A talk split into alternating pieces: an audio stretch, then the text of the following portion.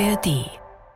Wenn Kida Ramadan alias Tony Hamadi aus vier Blocks seine Freunde und Bekannte zu einer neuen Serie einlädt, dann kommen sie in Scharen angelaufen. So wirkt es zumindest in der neuen Comedy-Serie German Genius mit dem Who is Who der deutschen Filmbranche. Aber ob das auch lustig ist? Hi, ihr hört Skip Intro, den Serienpodcast vom Bayerischen Rundfunk. Den ihr überall findet, zum Beispiel auch frei zugänglich in der App von der ARD Audiothek. Danke für den Hinweis. Gerne. Auf diese Serie haben wir beide schon wirklich ewig gewartet. Seit der Berlinale 2022 haben wir immer wieder drüber gesprochen und ich habe irgendwann mal gesagt, das könnte das erste große Serienhighlight aus Deutschland werden für das Jahr 2023. Jetzt ist Juni im Jahr 2023 und es ist endlich soweit. German Genius ist angelaufen. The Future is Now. German Genius, eine Serie, die die deutsche Filmbranche auf die Schippe nimmt. Und das müsste eigentlich ganz leicht sein, weil über den deutschen Film kann man sich sehr leicht lustig machen. Trotzdem, trotz aller Vorfreude auch, waren wir beide vorher ein bisschen skeptisch, wie gut es dann wirklich funktioniert. Aha. Ja, es ist eine sehr, sehr hohe Hürde, die diese Serie da zu nehmen hat. Ich würde sagen, du stellst die Serie ganz schnell vor. Wir haben einiges zu besprechen. So viel. Kida Ramadan kommt einfach nicht weiter. Die Hauptrolle der Serie Vier Blocks hat ihn zwar berühmt gemacht, beschert ihm aber vorrangig Angebote aus der Schublade Geschichten über Migranten, die seine Agentin ihm hier präsentiert. Pass auf, das sind alle Anfragen für dich. Biker and Arabs, die Geschichte eines Aufsteigers, Humus und Senf, eine Heimatkomödie oder Arthouse, der Geschmack von Rosenwasser. Und es kommt noch schlimmer. Alles Nebenrollen. Für Kida Ramadan ist klar, er muss die Kontrolle übernehmen, als Produzent seiner eigenen Serie. Da fällt ihm eine Idee in den Schoß. Der britische Comedy-Star Ricky Gervais lobt auf Twitter die Serie Vier Blocks. Und Kidas Idee ist jetzt, er will die Rechte für eine deutsche Umsetzung der Gervais-Serie Extras. Darin geht es, ganz knapp zusammengefasst, um einen erfolglosen Komparsen, der zwischen den ganz großen Stars spielt. Der Plan von Kida Ramadan, diese Serie zu adaptieren, entwickelt sich aber bald zu einem gigantischen Chaos, denn, das lernen wir schnell, so richtig verlassen kann er sich auf niemanden im Filmgeschäft. Im Bermuda-Dreieck aus Finanzierungsschwierigkeiten, Eitelkeiten und Ambitionen soll ja schon so manch gute Idee verschwunden sein. Soweit die Handlung. In German Genius verschwimmen die Grenzen zwischen Realität und Fiktion, weil viele der Bezüge echt sind. Den Tweet hatte Ricky Gervais wirklich abgesetzt im Jahr 2018. Und in der Serie German Genius dreht Ramadan eine Serie namens German Genius und Detlef Book spielt einen Marius Jürgens, der Detlef Book verblüffend ähnlich sieht und Produzent und Autor der Serie ist, genau wie Detlef Book von der echten Serie. Ich schwöre dir, ich habe mich gerade mit Detlef Book verwechselt. Dazu kommen derart viele Auftritte von Stars, die sich selbst spielen, dass es müßig wird, alle aufzählen zu wollen. Ein besonders brillanter Tom Schilling, der als Regisseur erst das Budget verballert und dann zu einem anderen Filmprojekt hüpft. Einige Szenen triefen vor Selbstironie, etwa wenn Schilling blasiert verkündet: Ich bin der beste Regisseur, den ich jemals hatte. Du? Ich lasse mich nicht mehr inszenieren. Die Witze spielen mit unseren Erwartungen an erratische Künstlerpersönlichkeiten. Dass die Stars sich oft selbst darstellen und sich dabei ordentlich in die Pfanne hauen, ist das beste Marketing-Tool. Auch für Maria Furtwängler, eine der wenigen weiblichen Prominenten, die den klüngeligen Boys Club aufmischen darf. Kein Gerücht über Maria Furtwängler könnte so schlimm sein wie der Wutausbruch, den sie in dieser Serie spielt. Keiner weiß, was es heißt, diesen Beruf auszuüben. Doch. Ich hab null Respekt.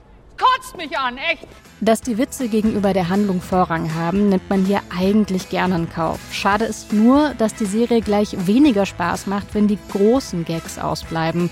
Etwa, wenn Kida Ramadan als Kida Ramadan private Familienersparnisse in die immer mehr Geld verschlingende Produktion steckt und er zum gutmütigen Verpeilten wird und seine Frau, wie schon so oft gesehen am TV, zur spaßbefreiten Korrekten mutiert und hinter ihm herräumen muss.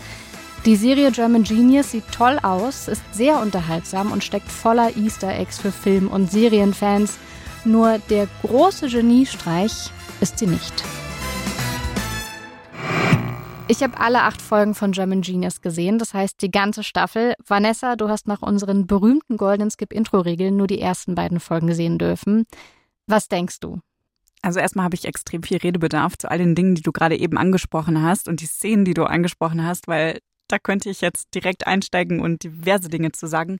Es, Aber war, es war auch sehr schwer, das alles so zusammenzuraffen. Es gibt auch viel mehr zu sagen. Ja, ohne Scheiß, kann ich mir vorstellen. Vor allen Dingen nach acht Folgen. Ich habe ja nur zwei gesehen. Also nach der ersten Folge war ich noch nicht komplett überzeugt, Mhm. weil ja sehr, sehr viel erklärt werden muss erstmal, bevor man wirklich in die Handlung der Serie einsteigen kann. Ne? Also die Prämisse von der Serie brutal kompliziert. Es wirklich sehr viele Ecken. Und es erfordert auch jede Menge Vorwissen, um überhaupt zu checken, hey, was macht der da jetzt? Warum redet er mit diesen Leuten? Wieso, was, was steckt alles in so einer Finanzierung von einer Serie? Wie wird die auf den Weg gebracht und so weiter? Mhm. Das haben die alles, muss ich echt sagen, so gut es irgendwie möglich ist, gelöst. Aber es war trotzdem ein bisschen zäh für mich. Also zumindest die erste Folge. Mhm. Was ich cool fand, ist, dass in der erersten Folge schon klar wird, okay, da gibt es so ein paar Running Gags, die angelegt sind. Zum Beispiel in der Familiengeschichte, die so parallel zu der ganzen Serienentwicklungs-Storyline läuft, was ich super fand. Dann äh, diese Geschichte um die Redakteurin des Senders, wo die Serie dann in Auftrag gegeben werden soll. Mhm. Detlef Book hast du vorhin schon erwähnt. Genialer Running Gag. Auch die Szene, die du gerade schon eingespielt hast. Ich habe am Boden gelegen vor Lachen. So gut. So fucking gut. Weil Detlef Book spielte nicht Detlef Book, wie viele andere sich selbst spielen, sondern eben Marius Jürgens. So einen allerweltsgesichtigen Nebendarsteller, an den sich Ja. niemand mehr erinnert, an dessen Namen sich niemand mehr erinnert und äh, der aber wichtig ist für die Finanzierung des ganzen Projekts. Also das hat mir sehr viel Bock auf mehr gemacht. Aber das ist ein guter Punkt. Ich war zwar bei Folge 1 schon total drin, also ich hatte große Lust drauf, das weiter, da weiterzuschauen, habe mich aber auch gefragt, ob alles so verständlich ist. Auch deswegen, weil ich persönlich mag Ricky Gervais sehr. Ich habe mich super oft gefragt, ist der so bekannt in Deutschland? Weil dadurch, dass auch alles in dieser Serien- und Filmindustrie spielt, sind alle so, ach, Ricky Gervais, das ist ja interessant. Ach, der ist da dabei. Ich weiß gar nicht, ob der wirklich so ein Haushaltsname ist. Das kann ich gar nicht einschätzen. Also ich denke in der Branche selbst ja, wahrscheinlich unter uns Zuschauenden nur dann, wenn du ein extremes Fable für britische Comedy hast oder zum Beispiel so krass in dieses Office-Universum eingestiegen bist, weil eigentlich, wir kennen alle The Office, aber meistens die amerikanische Variante davon. Er hat halt das, Das- britische Original, also die Urversion sozusagen geschaffen. Und da habe ich wirklich oft überlegt, ob das klar ist. Ich Mhm. persönlich habe die Serie Extras, auf der ja, was auch wieder die Originalserie in der Serie German Genius ist, davon habe ich damals ein paar Folgen geschaut, aber auch schon super lange her. Also genau, ob da diese Grundlagen alle so da waren, das habe ich mich schon gefragt, ob man da vielleicht mal so ein bisschen in einer schnellen Kurve vielleicht auch rausfliegt. Mhm. Ich habe dann natürlich weitergeguckt, die zweite Folge, weil ich wissen wollte, okay, in welche Richtung geht denn das jetzt so? Und ich hoffe, dass äh, das auch tatsächlich in dieser Richtung weitergeht, wie die zweite Folge es andeutet, weil ich da sehr viel Bock hatte, weiterzugucken. In der zweiten Folge kommt so ein Gefühl auf, das, was ich ganz oft habe, wenn ich mir so Behind-the-Scenes-Videos angucke oder auch so Blooper-Reels, wo dann irgendwas am Set schief geht und die Kamera ist weitergelaufen und am Ende wird das alles zusammengeschnitten und du kriegst so ein richtiges Feeling dafür, wie die Leute, wie die Schauspielenden untereinander miteinander agieren, dass die auch Humor haben, dass sie witzig sind, dass Dinge schief gehen, dass das halt wirklich einfach nur ein Job ist, den die da performen so. Und das fand ich total geil, weil man das Gefühl hat, man ist mit am Set. Das macht die Serie sehr gut ab der zweiten Folge, wo wir dann tatsächlich mit ans Set gehen. Und dann wird halt auch ne, diese Theorie von dem Konzept der Serie, die in der ersten Folge so groß ausgebreitet wird, äh, elaboriert äh, erklärt werden muss. Die man immer noch nicht gesehen hat, wie sie Genau. eigentlich aussehen. So, man kann es auch kaum vorstellen. Das wird da endlich in die Tat umgesetzt und jetzt bist du dabei und ähm, ne, bist dabei, wie Kita Ramadan dieses Projekt dann zum Laufen bringt, hoffentlich zum Laufen bringt, weiß ich ja noch nicht genau, ob es klappt. Mhm. Es wird nämlich dann so ein Look-and-Feel-Trailer gedreht, der quasi alle Geldgeber davon überzeugen soll, Geld in dieses Projekt reinzustecken, damit dann tatsächlich im Nachhinein nach diesem Look-and-Feel-Trailer die Serie wirklich produziert werden kann. Also das ist eigentlich nur für die Tonne produziert. Wie ein sehr schönes Ja, Werbeprospekt. genau. Und es ist glorreich. Also was sie da machen, ist wirklich glorreich. Da kommt Tom Schilling dann auch ins Spiel. Und nur für Tom Schilling und Kida Ramadan hätte ich ähm, einfach weitergeguckt. Das fand ich toll. Ich habe Tom Schilling noch nie in so einer lustigen Rolle gesehen. Ich weiß nicht, ob es an mir liegt oder an Tom Schillings Portfolio, weil ich nicht alles kenne, was er gemacht hat, aber er sagt teilweise ganz banale Sätze, die wahnsinnig lustig sind. Einmal sagt er nur so interessiert, "Mm, das ist ja interessant. Ich Ich weiß nicht, ob ich es getroffen habe. Aber er sagt das so lustig, dass man sich denkt, ach, Du bist so blasiert. Du findest gerade alles interessant. Also er bekundet da nämlich auch Interesse an etwas, was totaler Unsinn gerade war, was aber so künstlerisch klingen sollte, als ob man da so eine, so eine neue Ebene der Bedeutung irgendwo aufmacht. Und ganz viel, was er macht, was so ein bisschen blasiert wirkt, kann man sich auch im echten Leben vorstellen. Oder kann man mhm. sich vorstellen, dass irgendjemand das sagt, man sich auch denkt, ach komm schon. genau. Bitte. Da gibt es diese eine Szene mit Tom Schilling, da ist Kida Ramadan im Hammam. Tom Schilling sitzt daneben, enge Badeshorts, dann hat er einen bunten Cocktail in der Hand. Mhm. Warum auch immer. Eine Sonnenbrille auf. Und auf einmal spaziert Olli Schulz noch da rein, dem die Badehose so bis in die Kimme reinhängt. Und er sagt dann eben das, was du vorhin auch in deiner äh, Kritik äh, mit eingebaut hast. Ich lasse mich nicht mehr inszenieren. Ich habe so heftig gelacht und dann, oh oh, Alarmglocken schrillen. Wenn das ein Schauspieler sagt, dann bedeutet das, jetzt geht alles schief, weil der sich jetzt massiv überschätzt und übernimmt.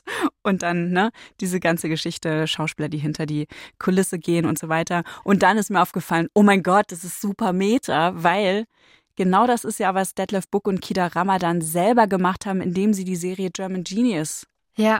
überhaupt umgesetzt haben. Also ja.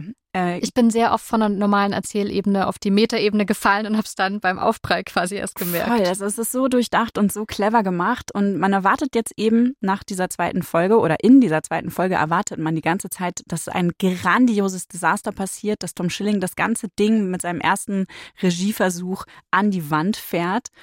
Und dann hat mich die Serie komplett unerwartet erwischt, weil es ganz anders kommt. Und ich habe das genauso wenig gecheckt, was passiert, wie der Serienkida Ramadan, der davon genauso überrascht war wie ich am Ende der zweiten Folge. Also ich spoilere mal ganz kurz für euch. Es tut mir leid, ähm, wenn ihr das jetzt nicht hören wollt, was wirklich passiert. Ich erzähle es euch. Es gibt einfach 30 Sekunden weiter. Also im Endeffekt führt Tom Schilling Kida Ramadan und den Rest von den Darstellenden für diesen Look and Feel Trailer, den er, wo er dann Regie führt, ne, an der Nase rum. Und das ist ein brillanter Trick gewesen, um genau das Ergebnis zu bekommen, was Kida für diesen Trailer haben wollte. Bis dahin denkt man aber, Tom Schilling ist komplett aus seiner Rolle gefallen. Der übertreibt das gerade. Und übertreibt er tatsächlich. Ich habe vorhin gesagt, er verballert das Budget. Das stimmt auch. Das ist ein unglaublich teurer Trailer. Euro. Aber alle sind begeistert und Tom Schilling hat sich mal, also Tom Schilling als Tom Schilling, hat sich mal so richtig ausgetobt, wahrscheinlich alles gemacht, was er sich jemals hat erträumen lassen. Aber das halt mit einem Budget, was eigentlich viel zu klein dafür war. Und ist dann ja auch weg. Also er hat ja damit bewiesen, wie tolle Regie führen kann. Wie, der ist dann weg? Ja, der, der macht dann bei einem anderen Projekt mit ich weiß gar nicht, ob er abgeworben wird, daran erinnere ich mich gerade nicht mehr, ob er, ob er selber gehen wollte. Stellt sich dann halt auch raus. Er hat das brillant gemacht, hat damit aber bewiesen, dass er Regie führen kann und sagt dann so, ja, bye, ich habe da noch was anderes am Laufen. Oh Mann, ich dachte, er ist jetzt längerfristig dabei. Jetzt bin ich fast schon enttäuscht. Nee, Ob ich jetzt noch weiter gucken möchte, Katja, jetzt musst du dich ins Zeug legen, um mich zu überzeugen. bin ich der Werbetrailer für German Genius? mein Look and Feel Trailer. Aha. Ja, also ich habe mich aber trotzdem gefragt, während ich das alles äh, mir angeguckt habe und auch jetzt, wo wir drüber reden, ist German Genius nur was für Filmnerds? Also muss man wissen, wie die Abläufe am Filmset so sind, wer was macht, wie das Filmgeschäft funktioniert, damit man das auch so lustig finden kann wie wir. Das ist eine gute Frage. Wobei bei Drehs bin ich ja auch nie dabei. Auch wenn wir derart viel wissen, dass man das denken könnte, dann sind wir auch nicht. Ähm, ich glaube schon, dass alles ein bisschen lustiger ist, wenn man die Gesichter dazu kennt und von alleine auch schon checkt, ach, das ist doch, bevor jemand vorgestellt wird. Über weite Strecken sind aber die Stars, die da auftreten, wirklich derart bekannt, dass die Namen sofort funktionieren, dass die Witze entweder sofort aufgehen, weil man schon grob ahnt, ach so, ja klar, die Furtwängler oder weil die Witze auch isoliert funktionieren. Es gab aber zwei Stellen, die fand ich wahnsinnig witzig. Also so witzig, ich habe die mehrmals geschaut. Ich glaube jeweils wirklich so sechs, sieben Mal. Ich habe mich weggeschmissen, wie, keine Ahnung, wie früher bei so Schulwitzen oder keine Ahnung was. Und ich glaube, ich hätte die Stellen nicht so witzig gefunden, wenn wir nicht diesen Serienpodcast hätten und wenn ich mich nicht auch für die Serienindustrie interessieren würde. Beide Stellen gibt es in Folge 3 auf so einer Art Networking-Party. Das heißt, wir sind eh schon bei so einer Industrieparty dabei, wo es dann eh ein bisschen deeper wird. Kida Ramadan und Detlef Book, der ja nicht Detlef Book spielt, die beiden sind dort, weil sie AutorInnen suchen, die mit ihnen jetzt diese Serie schreiben, German Genius. Und der erste Moment ist der, dass Ralf Husmann da auftaucht. Ralf Husmann ist der Autor der Serie Stromberg. die ja auch auf einer Serie von Ricky Gervais basiert. Du hast sie vorhin schon genannt, nämlich The Office. Und das sieht man, wenn man die Serien ansieht, auch sofort. Also auch einzelne Charaktere sind total gleich. Es ist nicht nur das Setting, sondern wie sich die Einzelnen verhalten und was für einen Typus die darstellen sollen komplett das Gleiche. Jetzt ist es aber so, dass Pro7 und Ralf Hussmann die Serie ohne eine vorherige Autorisierung gemacht haben. Und es wurde dann eh schon zu so einer Art Witz, weil das natürlich allen Serienfans auffällt. Alle wissen das. Also zig Länder haben damals auch The Office adaptiert. Die Deutschen waren nicht die einzigen, aber die haben halt nach den Rechten gefragt. Und nur die Deutschen haben einfach so diese Serie annektiert in der Serienlandschaft, was auch, wo auch Ricky Gervais schon so ein paar historisch deutsche Witze drüber gemacht hat. Und mit diesem Wissen passiert jetzt Folgendes. Kida Ramadan fragt Ralf Hussmann, hast du Lust, unsere Serie zu schreiben? Ralf, das Ding Hussmann. Sag mal, guck mal. Du hast doch damals Stromberg Office geklaut. Ja, war ja stark gemacht. Aber guck mal, ich mache gerade auch Remake von Ricky Gervais Extras, aber legal, Bruder. Deutsche Bürokratie, deutsche Disziplin. Du hast doch noch diesen Humor, oder? Nee, das ist nicht mein Ding, du. Echt nicht. Ist dir zu legal, oder was? Ja, ist mir zu legal. Das ist natürlich eigentlich total platt äh, und im Dialog wird nochmal erklärt, was es damit auf sich hat. Aber weil dieses Team eben damals sich so lange gegen die Vorwürfe gewehrt hat, äh, also das finde ich, macht es wirklich schon extra lustig. Und dass dann wirklich der Satz noch ist, ja, ist mir zu legal. Ich fand's toll. Also ich finde aber auch wirklich, du hast gerade schon gemeint, dass die Sachen in den Dialogen so miterklärt werden. Mhm. Das machen die clever. Ja, also es ist nicht dieses typisch deutsche, oh hallo Gabi, schön, dass wir uns nach drei Jahren wiedersehen, weil nach dem Tod meiner Schwester hatte ich super wenig Zeit. Sondern es wird viel subtiler und schneller ja. gemacht. Ja, finde ich auch. Und das finde ich sehr gelungen, deswegen funktioniert das auch in den meisten Fällen. Und es bleibt trotzdem eine Comedy-Serie und, eine, und eine, ne, es hat diesen, diesen, ähm, diesen Flow. Genau. Und dann gibt es noch eine Stelle, die wirst du auch gleich sehr mögen. Auf demselben Event, wirklich äh, so zwei, drei Minuten später, da geht es um ein Autorentrio, das nennt sich Tomate. Nein. Ihr seid Tomate, ey. Äh, aber warum nennt ihr euch so? Das habe ich nie verstanden. Das ist eine Kombination aus unseren Vornamen. Thomas, Maximilian, Theodor. Warum seid ihr hier zu zweit? Wo ist der dritte? Maximilian, der ist raus, der war zu kompliziert. Hat aber dagegen geschossen. Dachte, er kann alles besser. Da hinten irgendwo. Okay, pass auf. Ich, ich, rate jetzt, was das für eine Anspielung ist. Mhm. Das spielt doch hundertprozentig auf die Haribos an, über ja. die wir hier schon sehr häufig und auch mit Ihnen schon sehr häufig gesprochen haben, oder? Ja, und ich fand es auch lustig, weil als du das erste Mal Haribo erwähnt hast, habe ich natürlich auch überhaupt kein, hä, wieso denn Haribo? Ist doch ein Markenname, der ist auch belegt. Ich check's gar nicht. Haribo ist doch schon was. Ja, genau. Ich habe es nicht verstanden. Und die Haribos haben sich auch benannt aus, nach einer Mischung aus den Vornamen von den drei, nämlich Hanno, Richard und Bob. Und wie du gerade gesagt hast, genau, die kennen wir schon. Äh, ihr habt sie ja auch schon hier bei Skip Intro gehört. Die haben Cleo gemacht, äh, die haben Para gemacht, äh, zwei von ihnen haben Funeral for a Dog gemacht. Und auch vier Blogs, was ja die Serie ist, mit der Kida Ramadan berühmt geworden ist, die auch ständig erwähnt wird in der Serie German Genius. Und ich habe mir die Szene auch mehrmals angesehen, weil ich das so eine liebevolle Anspielung finde, weil die kennen sich ja offensichtlich. Und ob jetzt die drei Haribos, ne, wie die jetzt auf Netzwerkerpartys sind, auf so Autorenpartys, ist keine Ahnung. Oder ob sie sich zerstritten haben. Oder ob es eine Andeutung ist, ist mir dann auch als Serienfan total wurscht, weil die machen halt tolle Serien. Und diese zwei Stellen, bei denen habe ich mir gedacht, wenn man die jetzt nicht kennt, die Autoren, und es dreht sich ja da gerade nur um Autoren, ähm, dann merkt man, glaube ich, eher so, ja, hier ist ein Witz oder da wurde was sehr schnell gesagt, ich muss mal zurückspulen, um zu checken, was war das jetzt genau. Und vielleicht checkt man ja auch online noch mal was gegen, zum Beispiel Ricky mhm. Gervais, Ralf Hussmann, kann ich mir schon vorstellen. Ich glaube jetzt aber selber auch nicht, dass ich jede Anspielung in dieser Serie verstanden habe. Aber die, die ich verstanden habe, haben mir total viel Spaß gemacht eine andere Szene, die ich sehr mochte, eben von dieser zweiten Storyline, die auch erzählt wird. Also einerseits sehen wir ja Kida Ramadan als Schauspieler, Produzent, der diese neue Serie umsetzen will. Und dann sehen wir aber auch Kida Ramadan, der Familienmensch mhm. mit seiner Familie. Und was ich sehr mochte, ist äh, eine Szene am Anfang der Serie. Die Kinder machen Hausaufgaben, die Mutter arbeitet. Nur Kida fletzt gelangweilt auf der Couch rum. Könnt ihr bitte leise sein? Hey, hey, Susanna.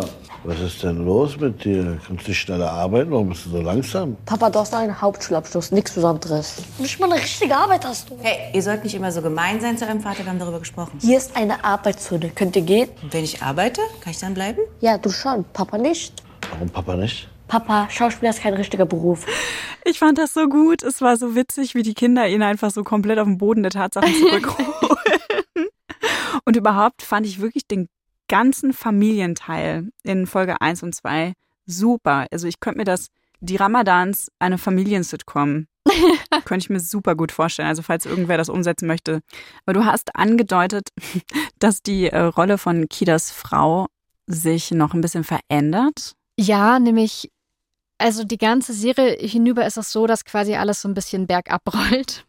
Mal mehr, mal weniger schnell. Und ich fand die Frau eigentlich am Anfang sehr, sehr cool immer. Die hat zwar alles so im Griff, die aber sagt, tough. die ist tough. Die sagt dann auch so, äh, ich schaue keine deutschen Serien. Die ist wirklich Teil von dem, was du sagst, so die Familie, die Kida Ramadan so auf dem Teppich hält, so nach dem Motto, bring mal lieber den Müll runter. Uns wird aber klar, die ist eine coole, loyale Person. So, die steht hinter ihm, alles lässig. Die ist Steuerberaterin, by the way geht es noch bodenständiger und noch klassischer. und vernünftiger auch. Und irgendwann räumt sie ihm halt immer mehr Zeug hinterher. Das äh, geht dann darum, dass er eben Geld investiert in diese Produktion der Serie.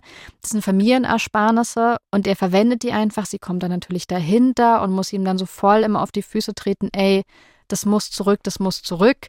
Es gibt hier eine Familie, wir bezahlen Haus auch noch ab. Dann ist sie auch mal mit ihm auf der Baustelle von diesem Haus, das gerade für die gebaut wird, für die Familie kommen da an und es stellt sich irgendwie raus, dass Kida Ramadan in seiner Rolle scheinbar seit Jahren alles irgendwie verschleppt. Da arbeiten irgendwie drei Leute, aber die arbeiten nicht wirklich auf diesem Bau. Überall auch in seinem Friseursalon, den es ja auch tatsächlich gibt in der echten Realität Stimmt. von uns. Da auch arbeiten viel zu viele Leute, während sie nichts tun.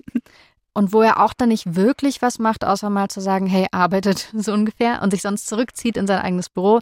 Auf dem Bau hängen irgendwelche Kabel runter. Kida scheint irgendwie mit den Leuten abgemacht zu haben, dass die da jetzt schwarz arbeiten. Es ist irgendwie alles so ein Chaos und weil er halt so dieser gutmütige, verpeilte, ich check alles nicht so ganz, bin mit allen Buddies Typ ist, ist sie natürlich automatisch, wenn jetzt nicht alles total den Bach runtergehen soll, diejenige, die immer sagt, nein, so geht es nicht ich werf dich jetzt raus, weil du hast mein Vertrauen missbraucht. Die Spaßverderberin. Hier ist der Schlüssel, bitte geh oder mhm. schlaf auf der Couch. Und dafür fand ich diese Frauenfigur am Anfang eigentlich viel zu viel zu cool und dafür, ja, wie ich vorhin schon gesagt habe, dafür kenne ich das aus zu vielen Familienserien, dass der Mann irgendwie so ein bisschen funny anders sein darf und dann halt auch mal einen Fehler macht. Und die Frau klopft hier immer auf den Tisch und sagt, naja, du warst aber um sechs nicht zu Hause. Mhm. Und das fand ich total schade, weil ich die Familie nämlich toll fand. Ich hatte auch richtig viel Spaß an denen.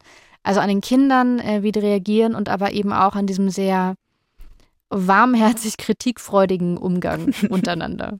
Seine Frau in der Serie wird ja von einer Schauspielerin dargestellt, aber die Kinder, also die Serienkinder vom Serien Kida Ramadan, sind tatsächlich die echten Kinder von Kida Ramadan, zwei von seinen sechs Kindern, Dunja und Momo. Die sind mega gut. Und Momo, also die sind beide super, aber Momo Ramadan ist unfassbar witzig. Sein Gesicht, ja, was der für eine Komik mit seiner Mimik erzeugen kann. Ich liebe es. Ich habe manchmal nur zurückgespult, um einfach seine Augenbrauen nochmal anzugucken, weil die so niedlich nach oben gezogen sind. Also er ist sehr cute und sehr, sehr lustig. Und in diesen Momenten verschwimmt ja da die Grenze zwischen Fiktion und Realität komplett. Ich finde es sehr reizvoll weil man wünscht sich ja auch irgendwie als Zuschauerin oder Zuschauer immer über die Rollen, die die Schauspieler und Schauspielerinnen spielen, etwas über sie selbst zu erfahren. Also was geben die da von sich preis? Was von sich selbst stecken sie da rein? Wenn man das weiß, gibt es auch einen Moment, den man sich sehr gut vorstellen kann, nämlich Kida Ramadan soll auf seine Kinder aufpassen. Momo liegt schon im Bett, liegt aber mit seinem Tablet und Kida Ramadan kommt rein und sagt halt eigentlich, hey, Zapfenstreich, gib mal das Tablet her, Momo quengelt ein bisschen rum und dann Kida so, ja, passt schon, 30 Minuten, sagt sich deine Mutter. Also so Sachen, wo man sich denkt, das ist jetzt so banal, dass man sich vorstellen kann, ja, so ist es. Ob der jetzt in echt viel strenger ist, ist mir dann Latte. Ich habe in dem Moment das Gefühl, das ist so, ein, so, eine, so eine warme Nähe, die irgendwie realistisch ist. Mhm. Ja, und eben, dass diese Grenze zwischen Realität und Fiktion verschwimmt, das ist natürlich auch in der Serienvorlage schon so in Extras.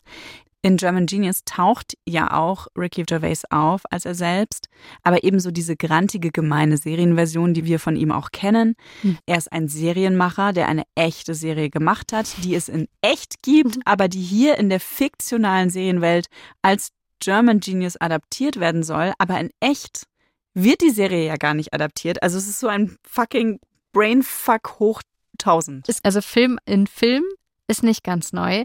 Serie in Serie gibt es auch ein paar Beispiele. Irma Webb ist so ein Beispiel, Mhm. haben wir auch besprochen in Skip Intro. Es gibt auch Pastewka von Bastian Pastewka, wo es ja auch ganz viel darum geht, was für Rollen kriegt er, was spielt er gerade und wie ist es da am Set.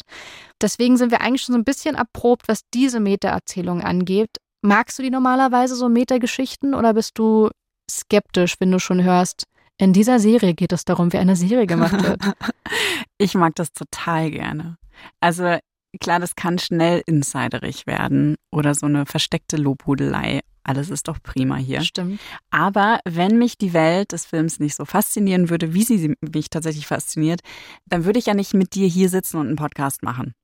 Das ist ein ziemlich Also- unstichfestes Argument. Also so Gossip und Stars an sich interessieren mich eigentlich nicht, aber diese Serien und Filme, die spiegeln ja auch, dass den Stars ihr eigenes Image sehr bewusst ist, dass sie auch darüber nachdenken und daraus ergibt sich eine Spannung, die ich sehr cool finde und was auch toll ist, mit solchen Serien und Filmen kann die Branche auch eine Art Bestandsaufnahme machen. Mhm. Wie betrifft uns das Thema Streaming zum Beispiel? Da gab es eine super tolle Szene in der Serie Irma Web, wo der Regisseur der Serie behauptet, einen mehrteiligen Film zu machen und keine Serie, weil er Streaming verabscheut. Ja, er sagt immer, ich mache keine Serie, weil ich mache keine Serie. Nee, nee, er ist ja Filmemacher. Es ist ein mehrteiliger Film, sagt er dann, weil er ist halt ein Filmregisseur. Die Serie ist sehr, sehr lustig. Wir haben euch den Link zu der Folge in die Show Notes getan. Und German Genius ist eben auch so ein Kommentar auf den Status quo in Sachen Serien. Niemand will mehr ein kreatives Risiko eingehen zurzeit. Die sichere Nummer sind Reboots und Remakes. Und so Mhm. eins ist halt German Genius. Lustigerweise genauso wie halt auch Irma Web. Ich mag so Handlungen auf mehreren Ebenen auch sehr gerne. Ich glaube auch, weil mich das wach hält, weil ich dann denke, oh, da, da könnte ich ja was verpassen, wenn ich nicht Mhm. wirklich aufpasse. Ich finde nur allerdings, gerade was diesen sehr guten Punkt von die Bestandsaufnahme angeht, dass German Genius jetzt ein bisschen Pech hatte mit dem Veröffentlichungszeitpunkt, weil es gibt ja in der echten Welt auch gerade eine Bestandsaufnahme, Mhm. gerade für Film- und Serieninteressierte, weil äh, viel diskutiert worden ist in den letzten Wochen, wer sich eigentlich wie äußert zu den Bedingungen an Filmsets, wie gedreht wird. Anlass war dieser Spiegelartikel zu Till Schweiger Dreharbeiten und den Umständen, unter denen Till Schweiger gedreht hat, wo es dann um Machtmissbrauch geht, um ganz viel Druck, darum, wie viel Zeit man hat man überhaupt auch für Sicherheit zu sorgen und wie schnell, also auch unter welchem zeitlichen Druck Dinge entstehen müssen und was dann auch zu problematischen Arbeitsbedingungen führt, die ja so eigentlich niemand haben möchte. Till Schweiger war da das Beispiel davon, aber sehr viele haben ja gesagt, dass unter enormem Druck fast überall gearbeitet wird. Also das ging dann irgendwann schon sehr viel tiefer und gar nicht mehr nur darum, was macht Till Schweiger, was macht er jetzt nicht.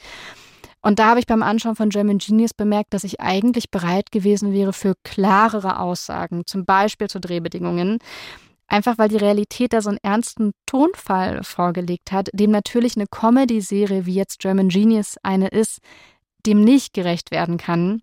Ich finde aber trotzdem, dass die Serie relativ klar zeigt, wie gaga das da alles abläuft am Ja. Set. Also einem Darsteller wird ständig Honig ums Maul geschmiert, damit er endlich aufhört, sich zu beschweren. Manche Regisseure sind super kapriziös, andere Darstellende dann auch. Es wird geschrien, es wird auch geschwiegen.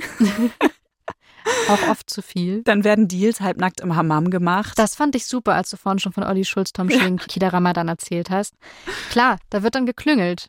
Wir, wir Ja. treffen uns hier eh, ich komme zu dir und hier super privat, klär mir mal, wie wir dieses ganz große Ding aufziehen. Ja, da wird auch einfach ganz viel heiße Luft geblasen. Das sieht man dann in den Szenen, wo Kida Ramadan die Serienidee an den Sender verkaufen will und mit der Redakteurin Sabine spricht und ihr wird dann erstmal brühwarm erzählt, er habe mit Ricky Gervais gegrillt. Ich wollte das nicht direkt sagen.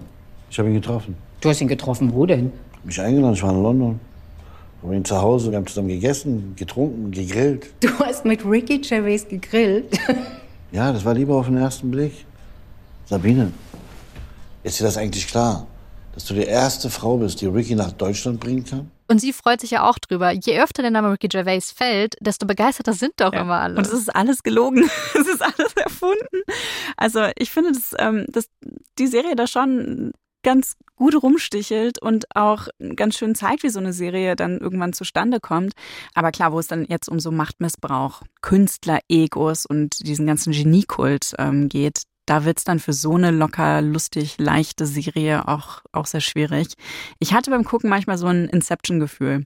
Du stehst am Filmset, das in einem echten Filmset inszeniert wurde. Mhm. Noch bizarrer wird's dann, als die Serie dann gedreht wird. Da haben wir ein Filmset im Filmset, in einem echten Filmset und drei Regisseure. Den echten der Serie Tom Genius, den des Trailers, also Tom Schilling, und den Fake-Regisseur, der den Regisseur im Trailer spielt. Total verschachtelt alles. Und das ist auch bildlich total schön. Es gibt eine Stelle, da redet Kida Ramadan mit einem Kollegen Klartext. Und dazu gehen sie, während wir im Filmpark Babelsberg drehen, hinter die Kulissen. Und zwar die Kulissen, die wir halt sonst aus Filmen und Serien kennen, so von so einer historisch anmutenden Straße, die scheinbar wahnsinnig oft verwendet wird. und das fand ich total gut, weil das so ein schönes Bild ist, weil die ja dann tatsächlich ein Gespräch hinter den Kulissen führen, wie man so sagt, von einem Seriendreh. Und das sah auch einfach toll aus. Auch weil du von innen dann auf einmal siehst, wie alles gehalten wird, wie du von innen rausschauen Alles kannst. Pappe. Total toll. Ja, Sperrholz. Ja, das, das finde ich total schön. Ich glaube, ich wäre als Komparsin irgendwann verrückt geworden. Von der echten Serie genau. Und dann spielen ja auch noch Stars mit, übrigens, die nicht sich selbst spielen. Wir haben jetzt schon viel über die gesprochen, die unter ihrem Namen sich selbst spielen. Es gibt noch die, die einfach so in Anführungsstrichen, so wie es hat fast was von Cameo-Auftritten absolvieren, wobei die an jeder normalen Serie einfach eine Rolle spielen würden und wir gar nicht drüber reden Mhm. würden. Aber diejenigen, die unter ihrem Namen mitmachen, die sind oft gar nicht so weit weg von ihrer eigenen Marke oder dem Image, was sie normalerweise immer so mit sich herumtragen. Maria Furtwängler zum Beispiel hat ja auch das Image, eine ambitionierte Frau zu sein, die auch hinter den Kulissen was bewegen will und als sehr engagierte Schauspielerin gilt.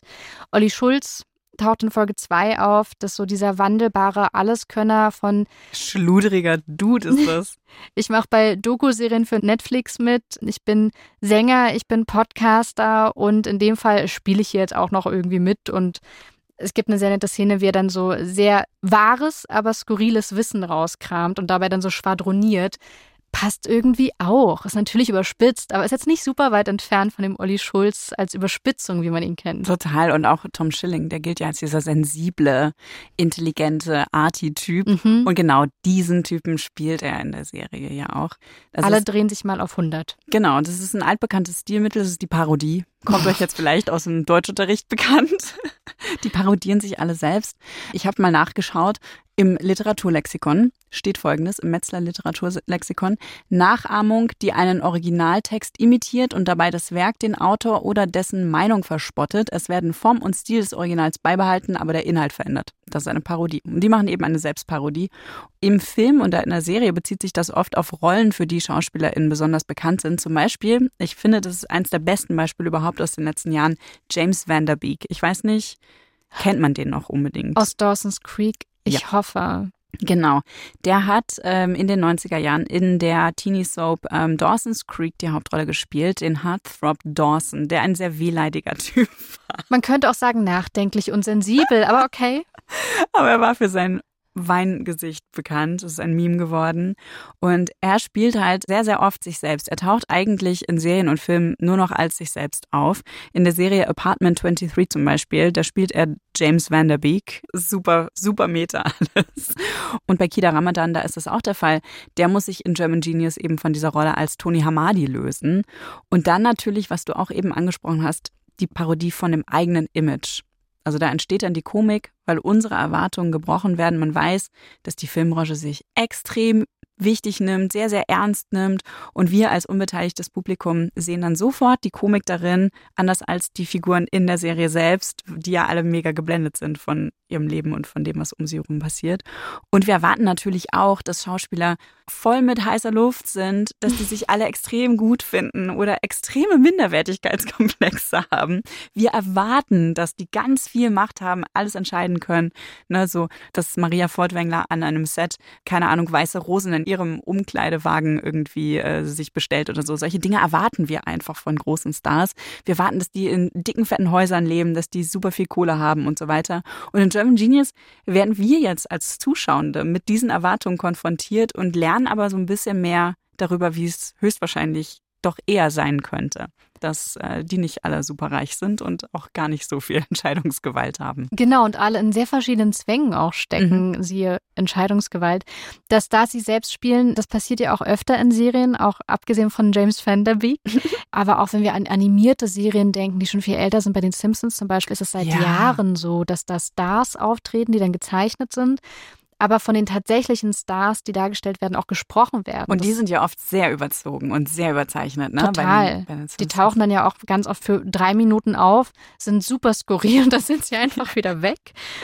Äh, und da machen die Stars dann ja auch mit. Und auch dann eben, wenn man so unsympathisch dargestellt wird, was ja teilweise auch wirklich sehr schmerzbefreit ist oder sein muss, damit es so cringig wird wie bei Jerks zum Beispiel.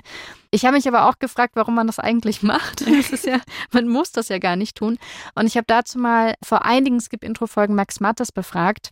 Der ist Teil der Produktionsfirma Kleine Brüder und die haben die Serie Die Discounter gemacht. Wo es auch äh, mehrere Gaststars gibt, zum Beispiel Kida Ramadan. Der kommt mal vorbei in diesem Discounterladen. Mats Hummels kommt, Peter Fox kommt und die sind alle sie selbst. Mats Hummels schleppt eine Kassiererin ab, die da aber eine wichtige Rolle spielt. Peter Fox hat gar nicht so richtig Bock darauf, die Musik zu hören, die Nura in ihrer Rolle als Flora macht und lässt sie da auch ziemlich abblitzen, sehr, sehr desinteressiert. Also auch die spielen nicht die beste Version von sich selbst. Und dann haben die kleinen Brüder auch die Serie Intimate gemacht, die ist ein bisschen neuer. Jetzt sind die, die da mitspielen, nicht alle Stars, nämlich vor allem die fünf selber, aber die spielen in der Serie Intimate auch Figuren, die genauso heißen wie sie. Und wenn man denen mal auf Instagram folgt, gibt es da so viele Parallelen. Also bis hin zu dem Gymnasium, auf dem sie behaupten gewesen sein, dann sieht man die tatsächlich auf dem Instagram-Account mit einem Abschlusszeugnis von genau diesem Gymnasium und die sich auch als sehr makelhaft darstellen und teilweise auch sehr ignorant. Also zeigen es nicht von ihrer besten Seite, ist ja aber auch nicht ihre. Darauf bezogen hatte ich Max Mattes gefragt, warum sie das eigentlich mit sich selber machen. Und der hat damals gesagt, dass für sie ein ganz wichtiger Anteil davon ist, sie wollen witzig sein. Sie mögen es aber nicht, wenn Witze auf Kosten von zum Beispiel Minderheiten gemacht werden. Also geben sie damit folgendermaßen um, auch ein bisschen vertrackt. Sie schreiben ihrer eigenen Rolle zu. Also sie nehmen es auf ihre eigenen Schultern, dass sie sich über andere lustig machen und entlarven dabei genau diesen Typus Mensch, der im echten Leben solche Witze machen würde. Es ist sehr um die Ecke, aber damit kann man natürlich toll Kritik üben, indem man einfach sich diesen Schuh anzieht und damit aber auch zeigt, es ist total bekloppt. Vor allen Dingen als Schauspieler bist du es ja eh gewohnt, irgendwelche Rollen zu spielen. Du weißt, hey, ich bin zu Hause ein anderer Mensch, also hoffentlich, wenn du gesund bist und nicht psychisch besonders belastet. Ich hoffe, das gilt für die meisten äh, Schauspielenden. Aber äh, das ist ja genau der Job. Und dann wird es dadurch ja erst richtig witzig. Vielleicht können die das auch viel, viel besser als ich jetzt als Laie, wenn ich das sehe, dass für die so klar ist, es dermaßen getrennt. Und die können es im Idealfall sowas von an der Garderobe alles lassen, dass die dann vielleicht auch nicht diese Probleme haben, die ich mir vorstelle, dass man nicht denkt, oh, was ist, wenn Menschen denken, ich bin wirklich so. Und diese Selbstparodie, die kann ja, haben wir gerade schon geklärt, sehr, sehr böse sein. Kida Ramadan, ähm, der ist ja eigentlich als dieser sehr charismatische Clanboss Tony Hamadi bekannt. Also ein mhm. ganz mächtiger Typ mit einer gewissen gefährlichen Aura auch. Und der zeigt sich jetzt in German Genius so gar nicht idealisiert. Also wirklich als eigentlich ziemlich ein Loser. Vor allen Dingen, wenn du so erzählst, dass er das hat auch ziemlich verkackt dann am Ende alles. Also er hat wirklich nicht alles im Griff, sagen wir es mal so. Und er ist da sehr, sehr uneitel. Also da kommt dann erst so ein Spruch, wo er bei einem Casting ist, hey Kida, hast du abgenommen? Und dann in der zweiten Folge gibt es eine Aufnahme, wie er eben so halbnackt in, in einem Spa oder Hammam steht und seine Wampe dann so richtig schön über die Badehose rüberrollt. Ich fand das sehr erfrischend. Das ist natürlich auch ein sehr gutes Werkzeug, wenn man so uneitel ist. Das kann einen eigentlich nur sympathisch machen. Und auch das an sich ist ja total meta. Wir spielen ja alle im Alltag irgendeine Rolle oder sind mal so oder eher mal so.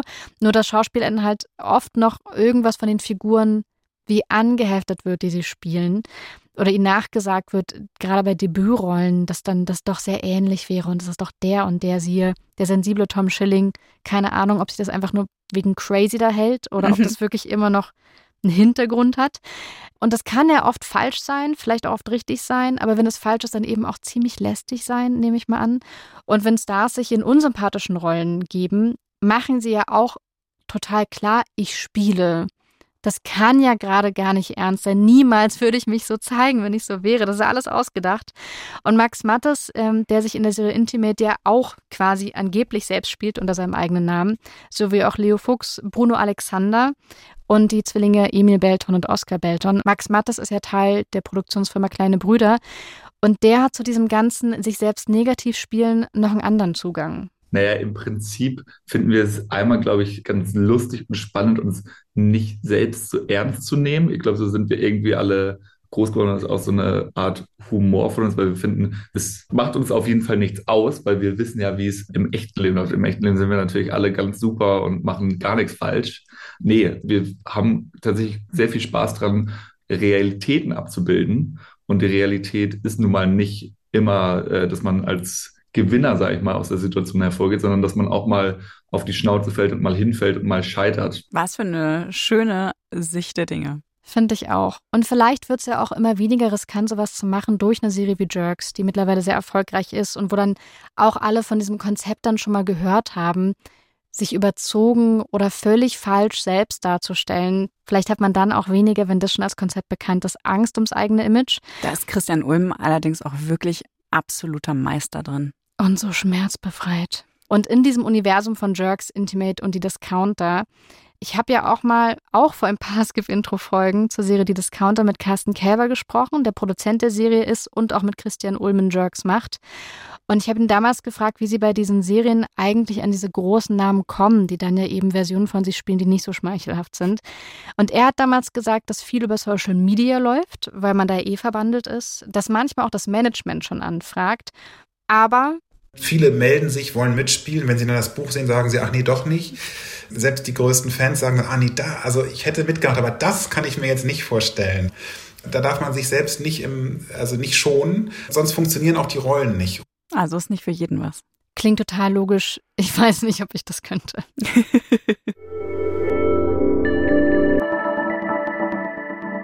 Beim Gucken von German Genius hat bei mir dann irgendwann so eine Spannung eingesetzt. Wer kommt noch? Wen kann ich, mhm. wer wird noch auftauchen, irgendwelche bizarren Dinge tun?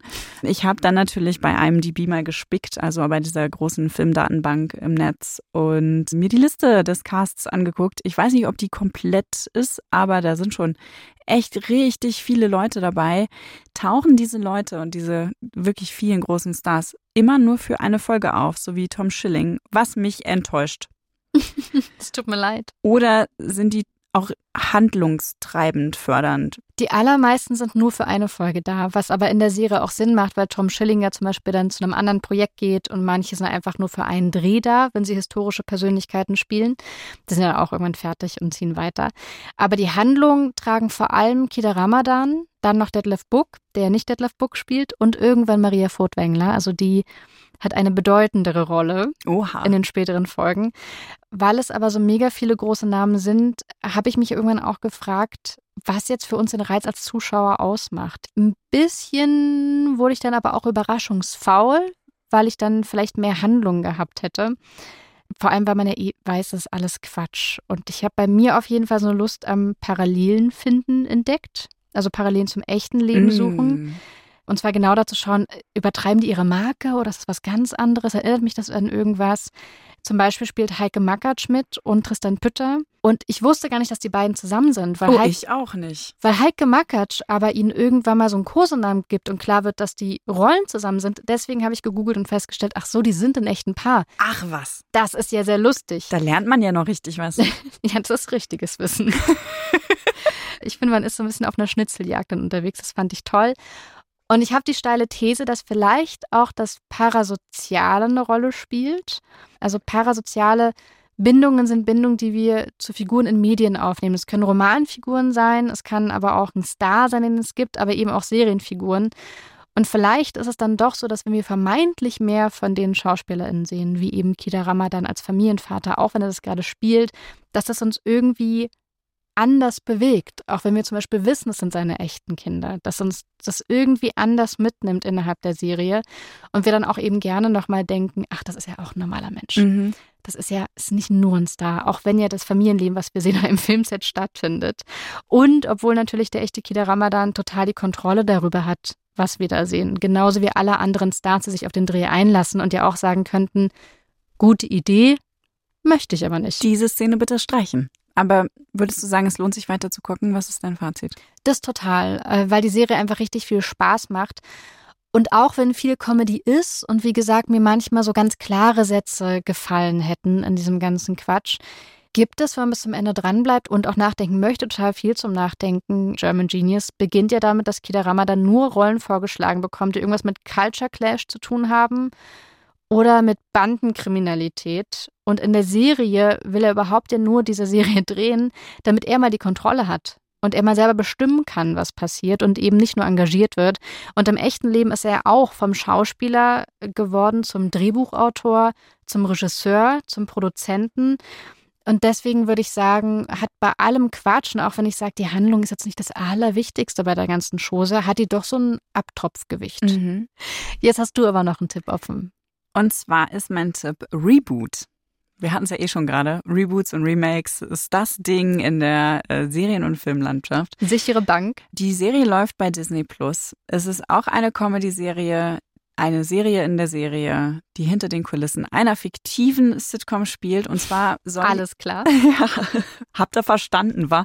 Und zwar soll die Drehbuchautorin Hannah Corman ein Reboot von einer super erfolgreichen 90er-Jahres-Familien-Sitcom schreiben und auch produzieren, die Plot-Twist ihr eigener Vater erfunden hat, zu dem sie aber kein gutes Verhältnis mehr hat.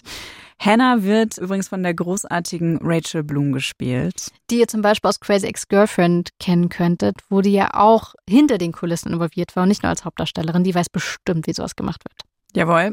Und wie bei vielen 90er-Jahre-Serien muss halt in diesem Reboot einiges an die Gegenwart angepasst werden. Wieso wollen Sie etwas so Traditionelles machen? Äh, ja, ähm, oh Gott, ist das schwer zu erklären. Okay, wissen Sie, wie in den alten Sitcoms Rollen immer das Richtige tun? Mhm. Doch hier tun sie das nicht mehr. Oh. Ja, ich will die Scheiße flippen. Aber auf eine lustige Weise. Mhm.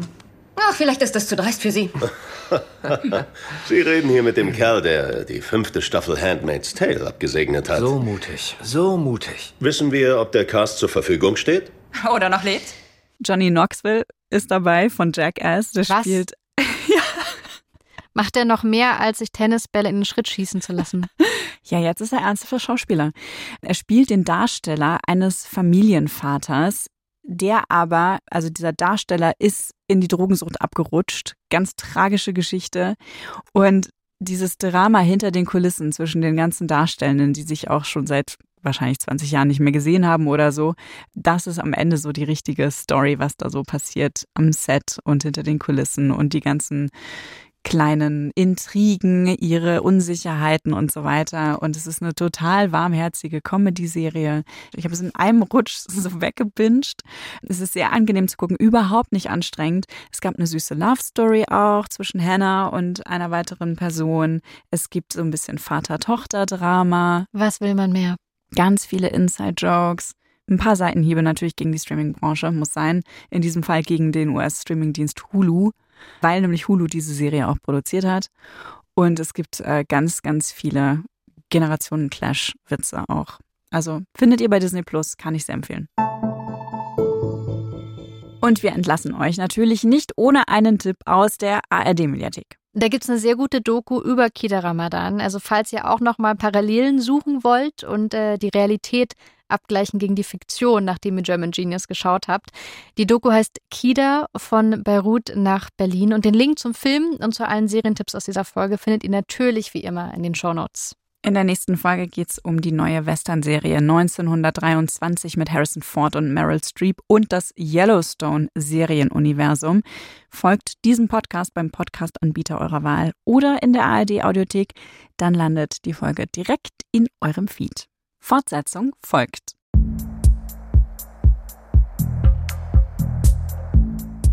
Skip Intro ist eine Produktion vom Bayerischen Rundfunk mit Katja Engelhardt und Vanessa Schneider. Redaktion Markus Eicher und Stefan Mekiska. Produktion Johanna Gutzig. Sounddesign Christoph Brandner und Enno Rangnick.